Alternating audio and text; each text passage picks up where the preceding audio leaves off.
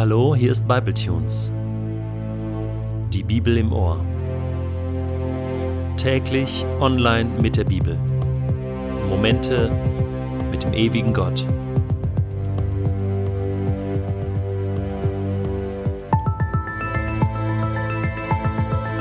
Der heutige Bibletune steht in Matthäus 5, die Verse 13 bis 16 und wird gelesen aus der neuen Genfer Übersetzung. Ihr seid das Salz der Erde.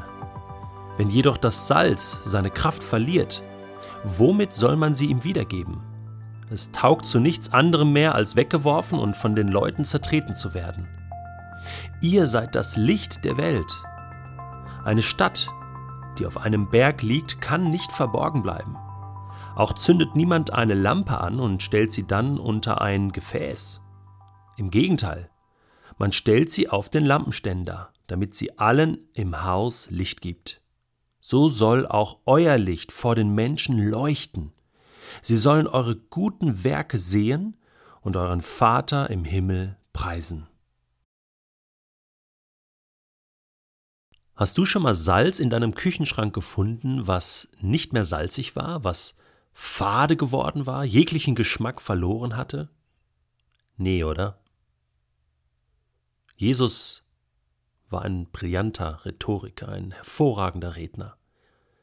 Und nachdem Jesus in seiner Einleitung seiner Berglehre zu den Menschen gesprochen hat, sie abgeholt hat, da wo sie waren, ihnen ein großes Bild gemalt hat vom Reich Gottes, von dem, was Gott mit den Menschen hier vorhat, nachdem er sie begeistert hat, ihnen gezeigt hat, wo das Glück des Lebens wirklich zu finden ist, kommt er nun darauf zu sprechen, dass er nicht alleine diese Welt mit Liebe erfüllen will, sondern dass er ein Team braucht, dass er Helfer braucht, dass er Menschen sucht, die mitmachen.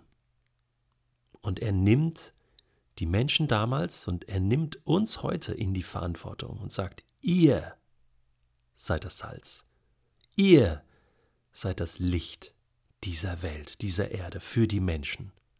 Wow.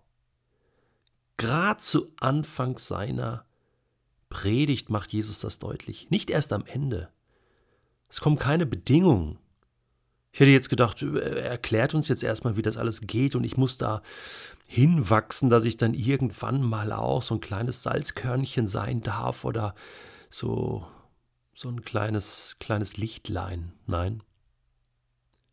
Jesus macht von Anfang an klar, dass er uns an seiner Seite haben möchte dass er durch uns und mit uns in dieser Welt, ja, wie soll ich sagen, wirken will.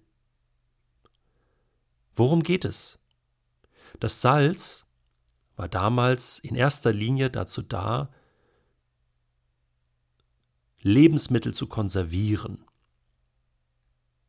Das heißt, Salz stand für Langlebigkeit, für nachhaltige Wirkung für Dauer. Im Alten Testament wird an einer Stelle mal formuliert, dass Gott einen Salzbund geschlossen hat mit einem König. Und Salzbund meint in dem Sinne einen ganz langen Bund, einen ewigen Bund von langer, langer, langer Dauer. Salz steht für lange Dauer.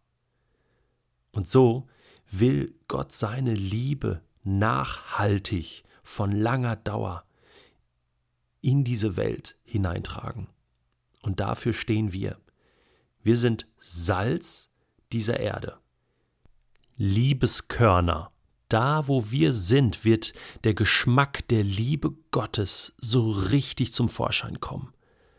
Und dass diese Liebe Gottes nicht nur kurzfristig ist, sondern von langer, ewiger Dauer. Gott möchte einen Bund schließen, einen ewigen Bund mit jedem Menschen und sagen, du bist eingeschlossen in meiner Liebe. Und es geht gar nicht, dass Menschen, die diese Liebe einmal erlebt haben, diese Liebe nicht mehr in sich tragen wollen und, und dass diese Liebe irgendwann mal fade wird. Das geht nicht. die Liebe kann ihre Kraft nicht verlieren und Salz wird niemals fade. Das hatten wir schon. Und da schließt sich der Kreis. Das geniales Bild von Jesus. Wow. Es ist, es ist, ja, so müssen Predigten sein.